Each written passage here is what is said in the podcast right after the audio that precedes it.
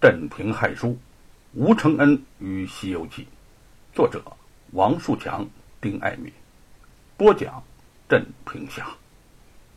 第九章，隆兴寺院内，吴承恩在一棵树下作画，画的是怒放的莲花。他自幼有才子之名，除了诗词文章，画画也甚为高超。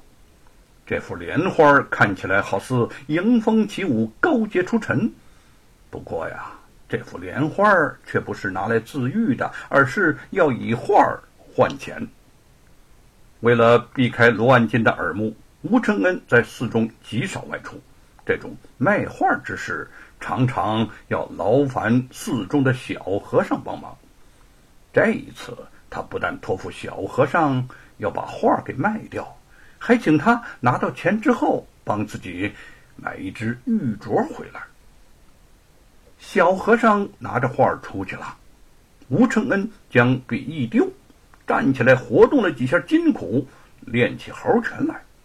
那小猴子也在一旁窜窜跳跳，好似极为兴奋。一套猴拳收拾，吴承恩欣喜的抱住了小猴子。这段时间以来呀。幸亏有他相伴，自己才将那份难挨的寂寞消减了几分。但在夜间，在灯下读经，他常会想到父母，想念妻子叶云，还有不知现在何处的玉凤。这份心情，也只有和自己寸步不离的小猴子才能体会得到吧。吴承恩夜里读书太晚，清晨时仍在伏案睡觉。叶云不声不响的走了进来，想要唤醒他，但见他满脸的疲惫，便只在一边轻轻的整理书籍。还是那个小猴子机灵，他望见叶云用爪子拽着吴承恩，就把他给摇醒了。嗯，娘子，乍见叶云，吴承恩惊喜不尽，还以为自己在做梦呢。哎，相公，叶云此来是为了接吴承恩回家的。吴家既然让出了地，罗万金表示不会再追究乡隐大会之事。婆婆张氏思念儿子心切，便赶着让叶云快点儿来到了龙兴寺。嗯，你一定是读了一整夜的书吧？我进来这么半天了，你都不知道。要不是猴子把你给叫醒啊，你不定睡到几时呢。吴承恩不知底里，还以为叶云只是来探望自己。又见叶云给他带来了自己最喜欢喝的美酒，既感动又有些内疚。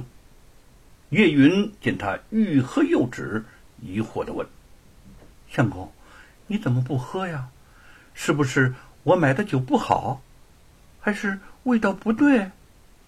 吴承恩握住叶云的手，只要是娘子为我准备的酒，就是天下最好的琼脂玉露。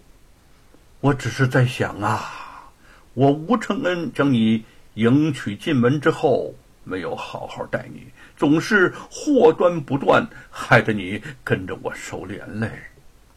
叶云含羞的说。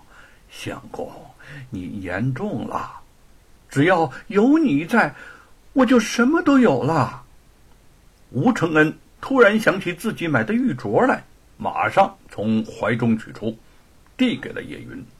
叶云接过一看，既意外又惊喜。相公，你哪里有钱去买这奢华之物啊？吴承恩见他喜欢，心里也十分高兴。娘子，这是我特意用一幅画换来的，也不是什么奢华之物，虽然不很贵重，但却是我对你的心意。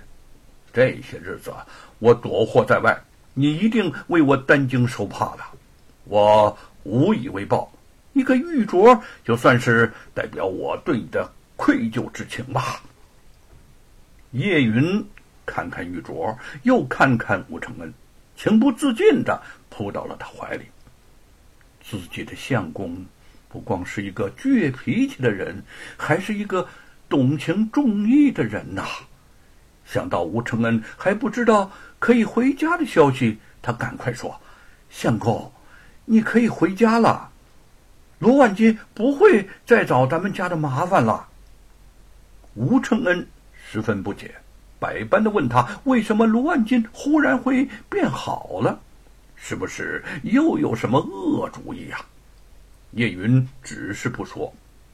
相公，你就不要多说了，快收拾收拾，咱们回家吧。父亲和母亲都等着你回去呢。路上，我再和你细说。吴承恩拉住叶云的手，环顾四周，心中竟生出一种不舍之意。这几个月以来，他住在这处清幽的佛门之地。不但读了很多佛经和有关唐三藏西天取经、美猴王除妖降怪的话本，也知道了不少在书院呐、学堂啊根本学不到的东西。他越发相信自己一定能把奇书《西游记》给写成了。娘子，我已经答应沈坤贤弟，还有新晋结识的好友李春芳。和他们相约，下次和他们一同去赶考。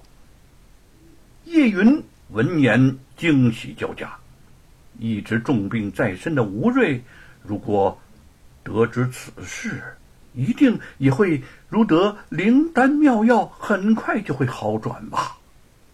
在和普音和尚辞别之后，夫妻二人匆匆离开了龙兴寺，赶往河下镇。